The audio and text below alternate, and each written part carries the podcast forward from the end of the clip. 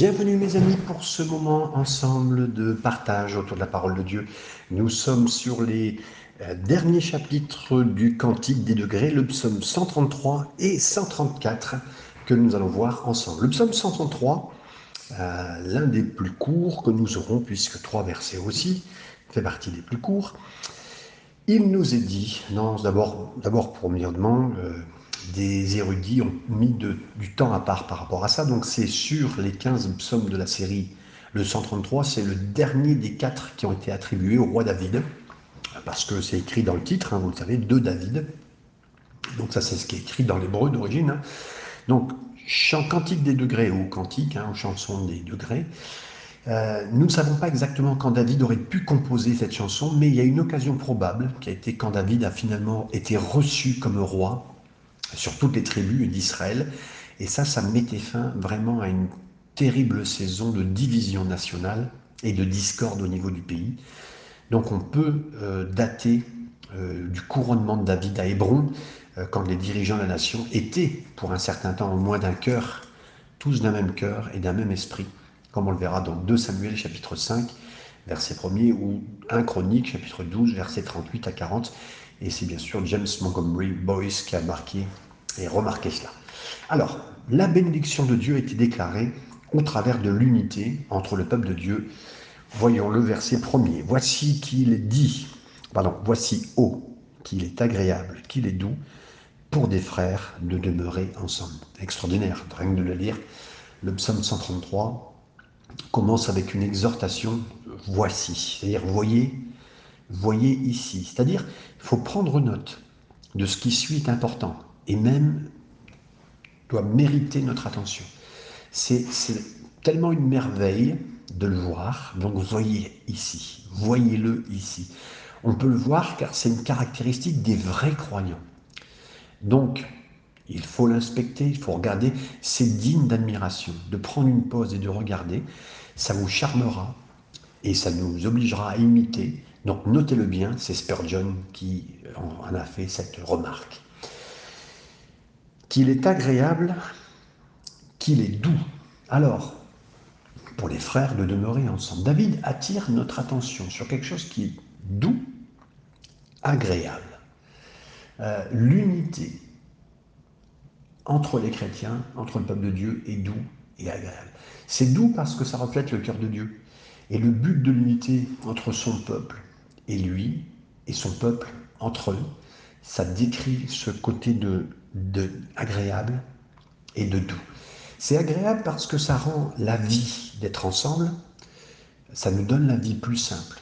En tant que peuple de Dieu, c'est beaucoup plus agréable que quand il y a des saisons qui se chevauchent avec des conflits, des difficultés constamment dominées. Ensuite, donc, agréable, doux, tout ce qui est doux n'est pas spécialement agréable, tout ce qui est agréable n'est pas spécialement bon. Mais là, l'unité du peuple de Dieu, c'est une vraie bénédiction. C'est si remarquable que doux et agréable, les deux à un degré élevé indiqué comme une répétition. Combien ça l'est Ah, qu'il est doux Oh, qu'il est doux pour des frères de demeurer ensemble. C'est précieux c'est rentable, c'est doux, c'est délicieux, c'est d'une bonne façon, comme on le voit seulement dans Apocalypse 18, 14. La communion des saints, des saints entre eux. C'est le prochain bonheur sur terre après la communion avec Dieu. Donc, on peut placer notre vie de communion avec Dieu en premier, mais juste après cela, c'est la communion des chrétiens entre eux. Donc, pour vous dire, le niveau dans la parole de Dieu, on en est à euh, la deuxième chose la plus importante. Pour des frères, de demeurer ensemble. Alors, ne vous inquiétez pas, mes sœurs, quand on dit pour des frères, c'est frères et sœurs, on va le dire comme ça, mais à l'époque c'était pour des frères. David avait à l'esprit la relation du peuple de Dieu les uns avec les autres, pas avec le monde qui les entoure. Hein. Non, non, les croyants doivent travailler pour avoir des bonnes relations avec tout le monde, être pacifiques avec les uns les autres, comme le dit Romains 12, 18. Mais ici, l'accent, il est mis sur les relations entre le peuple de Dieu. Pour des frères qui habitent ensemble, dans l'unité. C'est testé. Là, ça a été testé parce que ces frères, ils demeurent ensemble. Et on sait bien, à bien des égards, c'est facile d'avoir une certaine unité, hein. mais quand on est lointain, pas quand on vit les uns avec les autres. Euh, d'habiter ensemble, ça signifie que les liens d'unité et de paix seront des fois testé, les amis. Quand on vit vraiment ensemble avec quelqu'un, on est testé. Et là, ce chant, ce cantique est parfaitement, particulièrement pertinent pour les pèlerins qui voyageaient ensemble à Jérusalem. Pendant le pèlerinage, les Juifs ont connu une expérience œcuménique. Alors, j'ai cherché, hein, parce que c'est Dan Van Geveren qui a utilisé ce mot-là. Œcuménique, ça veut dire universel. Et donc, sur leur chemin, de vivre ensemble, d'un vivre ensemble, c'est particulier sur leur chemin vers Jérusalem et à Jérusalem. Les pèlerins, ils venaient de nombreux horizons, de nombreuses régions, des tribus différentes. Et quand ils se sont rassemblés pour un seul but, adorer le Seigneur à Jérusalem, et donc ça a amené une unité, de se dire on le fait ensemble. Pourtant, ils étaient de tout horizon. Le verset 2, nous continuons, il nous est dit, comme l'huile précieuse qui, répandue sur la tête, descend sur la barbe, sur la barbe d'Aaron.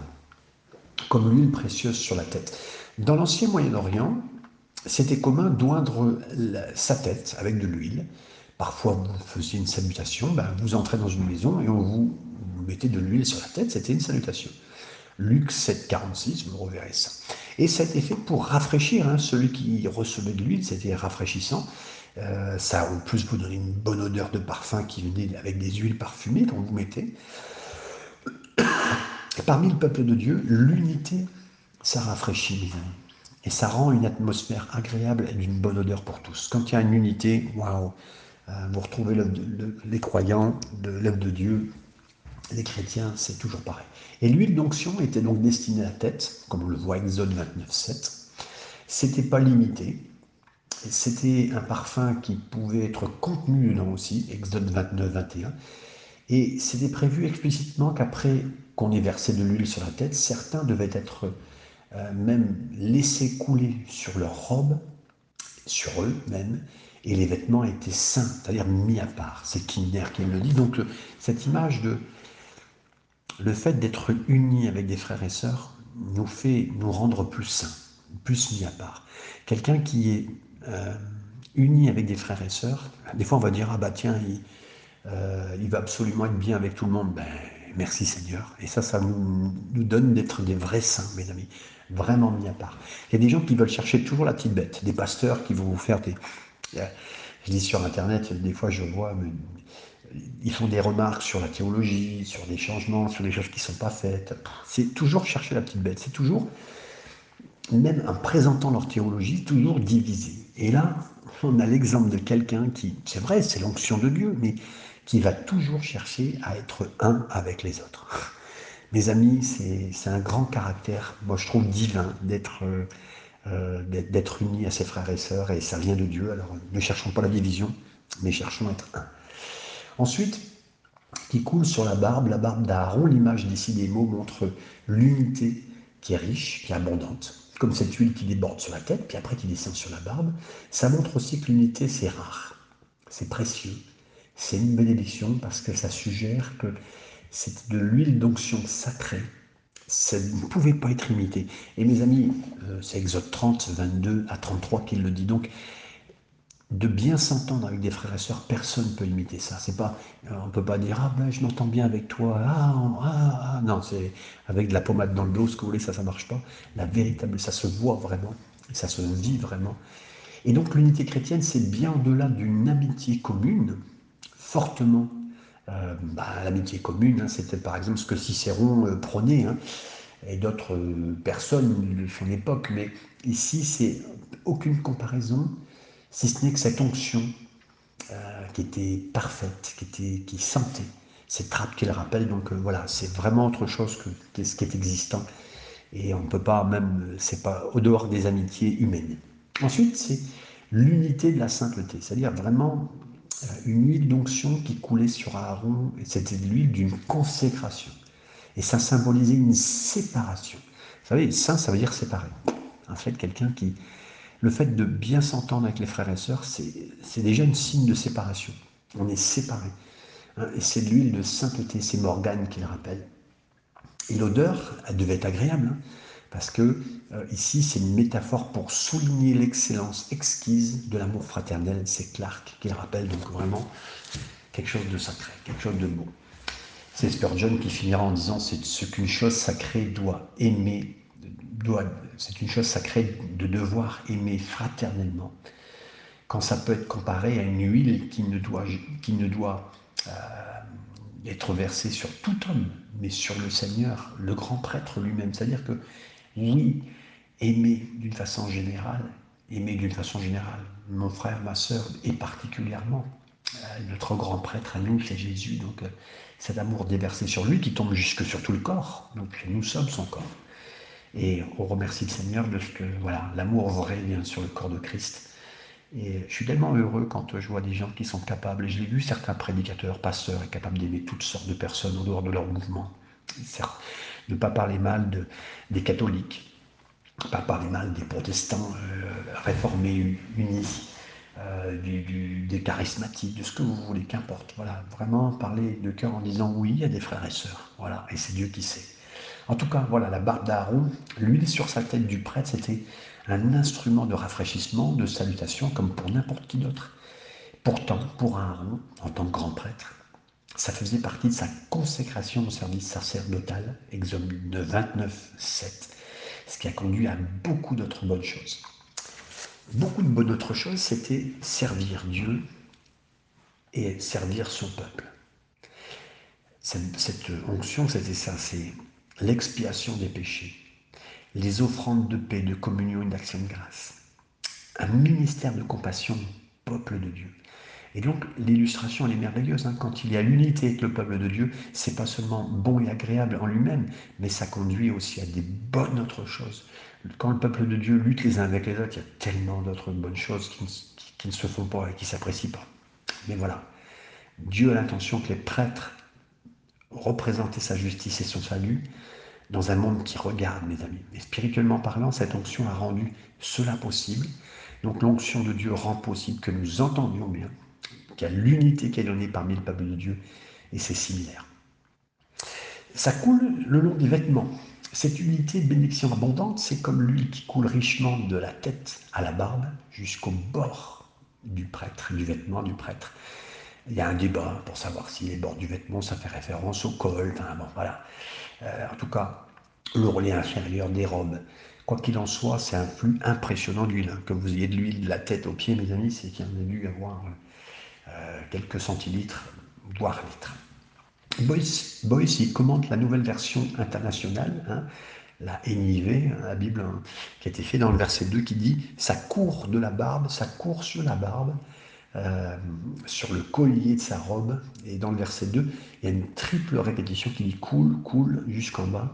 En hébreu, ça utilise le même verbe à chaque fois. Ça souligne la bénédiction d'Aaron au-dessus de lui-même, au-delà de lui-même, c'est-à-dire de Dieu. C'est Boyce qui le dit. En effet, la véritable unité dans tous les, bons dons que Dieu fait, ça vient d'en haut, mes amis. Et c'est accordé plutôt euh, comme une bénédiction, bien plus qu'une réalisation. C'est Kilner qui le dit. Verset 3 et dernier verset de ce, de ce beau chapitre. C'est comme la rosée de l'Hermont qui descend sur les montagnes de Sion. Et c'est là que l'Éternel envoie la bénédiction, la vie pour l'éternité. C'est comme la rosée d'Hermont. Le roi David a utilisé cette image du deuxième mot ici pour montrer à quel point l'unité merveilleuse parmi le peuple de Dieu. Il dit c'est comme une riche rosée qui couvre le mont Hermon. Hein, ça le rend, donc en fait, cette montagne, elle était rendue verte et humide. C'est un contraste hein, avec la nature sauvage et sèche qu'on trouve en Israël et dans d'autres pays, une partie d'Israël. L'unité des gens et du peuple de Dieu fait prospérer et donne d'être en bonne santé et en vie. Alors mes amis, une église, une église qui est unie, c'est vraiment une bénédiction. Et ça lui donne de prospérer et d'être en bonne santé. Donc c'est incroyablement important. Cette montagne, avec cette rosée, qui était très copieuse, euh, c'est euh, l'érudit Mondrel qui dit qu'avec cette rosée, même avec un temps sec, leur tente, quand ils allaient visiter le mont, euh, ce mont Vermont, leur terre, pardon, leur tente était aussi humide que s'il avait plu toute la nuit, tellement la, rosée était importante. Vous imaginez La rosée est toujours un agent de renouvellement, de rafraîchissement, de force grandissante. Et ce dont la vie qui est maintenue avec force, c'est Morgane qui le précise. Ça rafraîchit le sol, ça accélère la végétation, euh, ça, cette concordance fraternelle, ça tombe doucement sur tous les esprits des hommes, ça les relie, même s'ils sont loin euh, l'un de l'autre, par quelque chose de mystérieux, une chaîne bien transmise, qui aidera à raviver la force défaillante et à rafraîchir les endroits difficiles. C'est McLaren qui le dit. Pour un juif, il semblait que la chaîne, la montagne de l'Hermon, ça dépassait la terre. Et ça a pu laisser tomber même euh, à travers euh, la distance entre les montagnes de Sion, ça a rapproché. Ainsi, de la gloire de son exaltation, Jésus, écoutez bien, laisse la rosée du Saint-Esprit comme une bénédiction sur toutes les plaines de notre vie. Et cette bénédiction qui est dans ma vie, dans le Seigneur, c'est ce que nous avons. Et notre vie dans le Seigneur est recouverte à chaque jour quand on va le chercher, quand on prend du temps avec lui, d'une bénédiction, de sa présence. C'est meilleur qu'il le dit. Qui descend sur les montagnes. Cette bénédiction, elle vient toujours de Jérusalem. Hein. David euh, a établi euh, Jérusalem comme centre de l'adoration d'Israël. À Jérusalem, leur, unité était affichée et bien sûr appréciée. Cette rosée, elle ne doit jamais être prise littéralement à Jérusalem parce que la chute du rosé a, très peu servi hein, au rafraîchissement, là-bas en tout cas, ou à l'amélioration des collines de Sion, du mont Morija par exemple, autant plus qu'aujourd'hui. Hein. il y a plein de bâtiments. Euh, il y a bien sûr la faveur et la bénédiction de Dieu hein, qui est souvent appelée et qui est comparée à la, rosée. Donc euh, la rosée pour Israël, et de toute façon on sait qu'en plus ce pays particulièrement a utilisé et a su utiliser la rosée euh, de, ce pays pour pouvoir arroser, irriguer les cultures et ils s'en sont sortis euh, mieux que n'importe quel autre pays à récupérer puisque c'est un pays très chaud. Et on revoit bien sûr tout ce qui concerne la rosée, Proverbe 19, 12, Isaïe 18, 4, Osée 14, 5, Michée chapitre 5 verset 7. La dernière chose, il nous est dit, car c'est là que l'Éternel envoie la bénédiction, la vie pour l'éternité. La bénédiction de l'unité, c'est quelque chose de Dieu, mes amis. C'est un commandement de Dieu. Quelque chose que les passages du Nouveau Testament précisent et enseignent. Jean 17, 20, 23, la dernière prière de Jésus. Éphésiens chapitre 1er, verset 9 à 10. Romains 12, 18, l'unité. Puisque nous avons la vie avec cela, alors le peuple de Dieu, on doit travailler dur pour profiter de l'unité que Dieu nous a laissé, que Jésus nous a laissé maintenant. Voilà. Et cette rosée, cette bénédiction, c'est une vertu rare. Pas l'amour qui vient et qui va, hein, mais ce qui demeure. Pas un esprit qui nous sépare et qui nous isole. Non, non, non, non. Mais quelque chose qui nous fait demeurer ensemble. Pas un esprit qui est tout à jour à, débattre et à montrer les différences. Mais quelque chose qui demeure ensemble dans l'unité. C'est Spurgeon qui le raconte encore de nouveau très bien. C'est Corne qui finira avec cette dernière phrase Ô vient le jour où la division cessera et les différences seront effacées, quand les tribus d'Israël spirituelles seront unies dans un lien d'amour fraternel sous le vrai David, dans la Jérusalem qui est au-dessus, et les saints et les anges nageront ensemble dans ce charmant psaume. Amen. Et c'est Corne qui le précise. Nous avons fait le tour de ce psaume 133. Voyons ensemble maintenant le psaume 134. Bien sûr, le psaume 134, c'est le dernier de, ces psaumes, des 15 psaumes, des 15 marches, euh, des 15 chants qui constituaient les marches. Et donc c'est un appel aux prêtres et aux lévites du temple de poursuivre leur service de louange avec une réponse, avec une bénédiction pour le peuple. Quelque part, c'est la finition de tout ça, de bénir le peuple. Ils sont venus, ils sont venus de loin, ils ont marché, voilà. Et Charles Spurgeon, il a suggéré que cette scène était les pèlerins qui partaient de Jérusalem dans l'obscurité du matin pour maintenant repartir euh, dans leur long voyage. Et ils appelaient les prêtres et les lévites qui se tenaient en regardant le temple. Et les pèlerins recevaient alors la bénédiction qui leur était dite à cet instant. Et c'est ça que nous allons lire dans ce passage. Et je pense que ça illustre bien euh, tout ce psaume 134 qui nous est dit Cantique des degrés, verset 1er. Voici bénissez l'Éternel vous tous serviteurs de l'Éternel, qui vous tenez dans la maison de l'Éternel pendant la nuit. Donc, voici, bénissez l'Éternel. Comme dans plusieurs autres endroits dans le livre des psaumes, ça ne signifie pas bénir dans un sens que euh, euh, qu'un plus grand accorde une bénédiction à un moindre. Parce que là, nous qui devons bénir Dieu, non, non, Dieu est infiniment plus grand que l'homme, et l'homme ne pourra jamais donner une bénédiction à Dieu. L'idée, c'est que euh, ça bénit et ça honore Dieu quand ses créatures le louent et le remercient de manière appropriée, mes amis. Voici, je crois, le mot inné, inné, c'est devrait être pris ici dans un sens de prenez garde, soyez sur vos gardes. C'est Clark qui le dit, voici. Hein. Bénis l'Éternel. Euh, bénissez l'Éternel. Donc, dans ce sens, c'est-à-dire, parlez bien de son nom, dites des merveilles, de ce qu'il a fait, montrez que son nom est exalté, est élevé. C'est Clark qui le dit. Ne vous contentez pas de la louange, comme tous ses œuvres lui rendent, mais comme des saints, voyez que vous le bénissez. Il vous bénit, donc soyez zélés pour le bénir, c'est Spurgeon qui le rappelle. Et Poul dira, ne vous tenez, euh, euh, ne vous tenez pas à des statues en restant silencieux, en être inactif, mais plutôt vos cœurs et vos langues en chantant les louanges du Seigneur. C'est Paul qui vient de le dire. Maintenant, il nous est dit ici, vous tous serviteurs de l'Éternel. Ben, Dieu a toujours raison d'avoir une raison particulière de les bénir, de les louer. Euh, si les serviteurs de l'Éternel, ben, si on est serviteur de l'Éternel, on ne le loue pas. Si nous, les serviteurs de Dieu, ne le faisons pas, qui va le faire? Donc, les serviteurs s'associer avec Dieu dans son travail, c'est un privilège spécial. Ils apprécient, ils apprécient pardon, la, proximité du fait de travailler Dieu. Quand on travaille avec le Seigneur, on est plus proche. Euh, c'est pas du tout de diminuer hein, le chrétien, mais quand on est dans le service de Dieu, il y a une proximité avec Dieu que je remercie parce que Seigneur, merci, j'ai cette proximité avec toi que tout serviteur peut avoir. Ils reçoivent une force et une onction particulière quand on est serviteur, mes amis.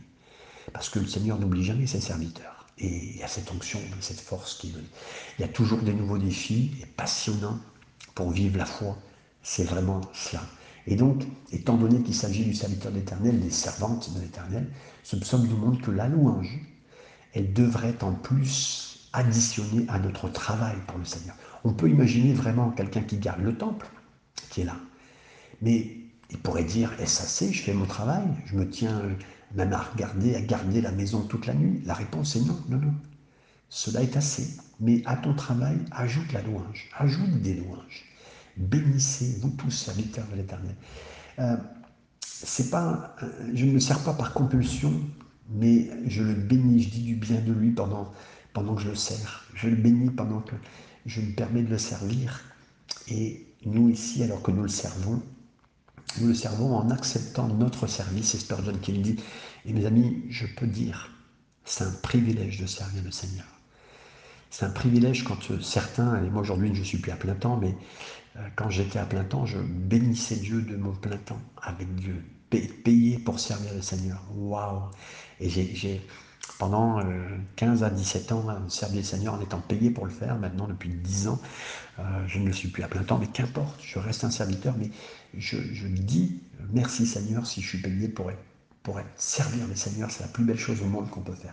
Ceux qui se sont rendus à Jérusalem pour adorer ont terminé leur dévotion dans ces moments de prière, c'était le point. Ils rentrent maintenant chez eux. Et ils chantent cette chanson, ils chantent ce psaume.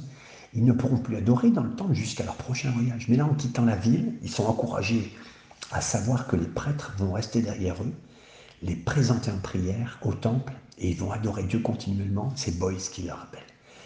C'est Campbell Morgan qui a également compris que ces prêtres et ces lévites, les serviteurs de l'Éternel, étaient des représentants de toute la communauté du peuple de Dieu. Ils appliquaient le même principe d'adoration aux chrétiens, à l'ère moderne. Un petit groupe réuni d'une manière ou d'une autre, ça représente toujours le grand et puissant corps de Christ. Et donc, mes amis, si vous êtes serviteurs de Dieu, servantes de Dieu, ben, vous êtes les représentants des frères et sœurs, et c'est vous qui vous tenez dans la maison de Dieu jour et nuit pour prier, si Dieu le permet.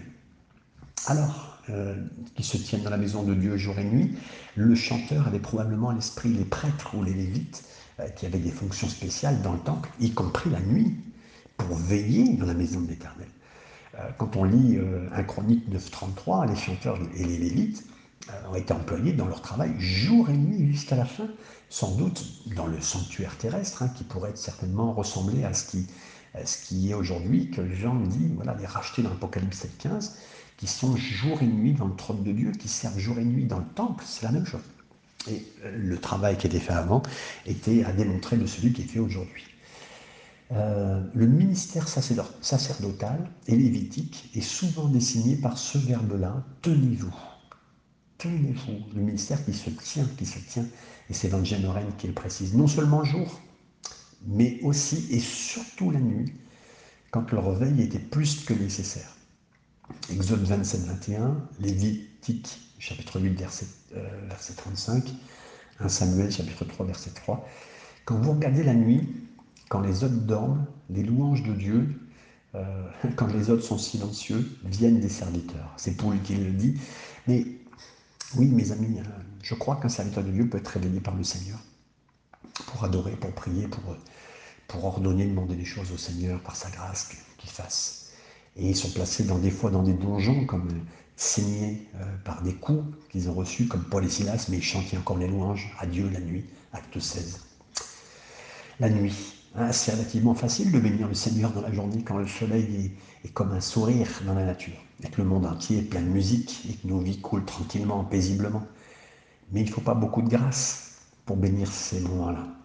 Alors que quand la nuit vient, la terre enveloppée de, de, solitude, de, sombres moments, des milieux d'ombre où se cachent autour de nous dans le sanctuaire des mystères inexplicables. Là, la providence, l'histoire, la vie, la mort, la chanson tombe sur nos lèvres pour être louée et peut-être étouffée même dans notre prononciation, mais nous louons le Seigneur quand même et nous devons l'apprendre à le louer même la nuit. C'est meilleur qu'il le dit. Et j'aimerais vous dire, mes amis, je crois qu'il y a plusieurs saisons dans nos vies, des moments faciles, plus difficiles, serviteurs, servantes, des saisons plus difficiles, mais il faut apprendre à louer le Seigneur, même la nuit. Et même en partant de certains endroits avec Dieu, on le louera encore et on le bénira. Le verset 2, j'avance avec vous. Élevez vos mains vers le sanctuaire et bénissez l'Éternel. Ah, élevez vos mains. Mes amis, je vous pose la question sérieusement, est-ce que vous levez les mains à l'Église? Ah, mais je n'ai pas, nous, chez nous. Non, c'est pas notre culture, on s'en fiche.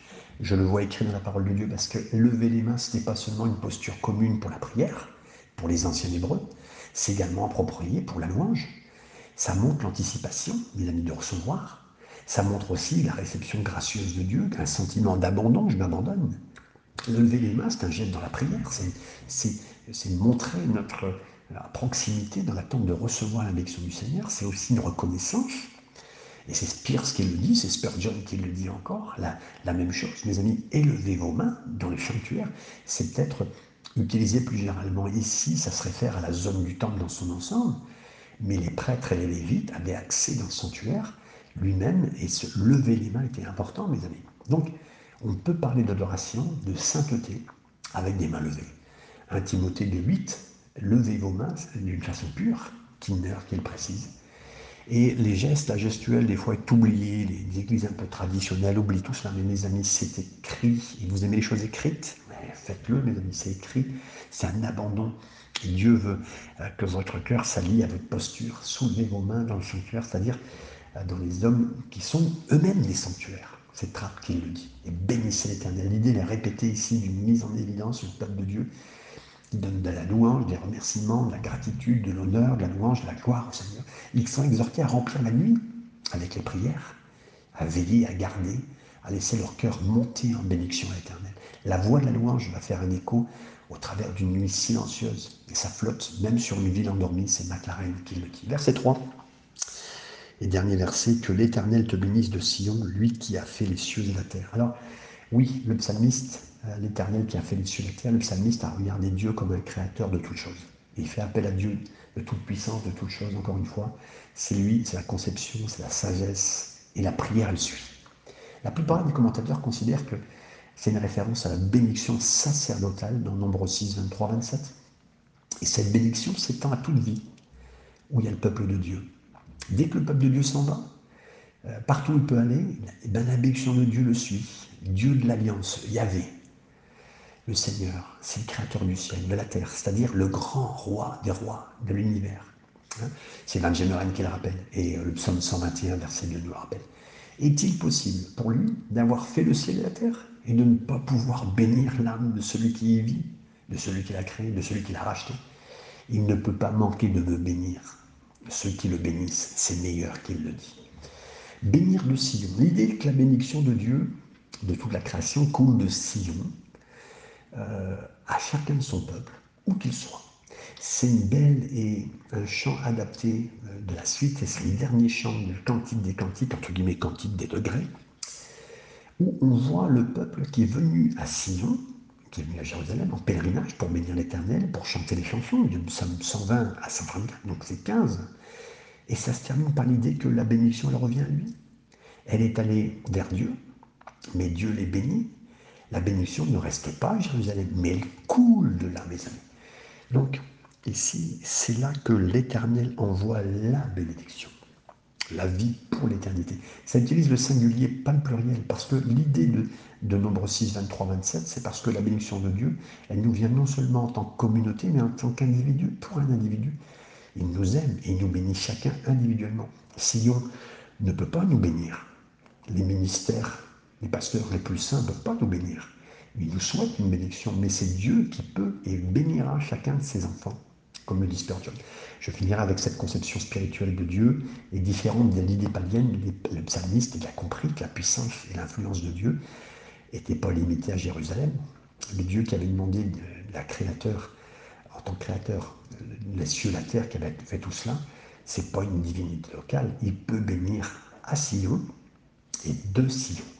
Donc la pensée que si nous bénissons Dieu dans notre adoration, comme nous le devons, alors Dieu nous bénira plus abondamment dans nos vies quotidiennes. C'est le seul but ultime de tout chrétien, bénir Dieu et être béni par lui. C'est Boyce qui le dit. Soyez bénis, partagez ce message avec plusieurs. On a vu ensemble tous les cantiques des degrés. À très bientôt mes amis.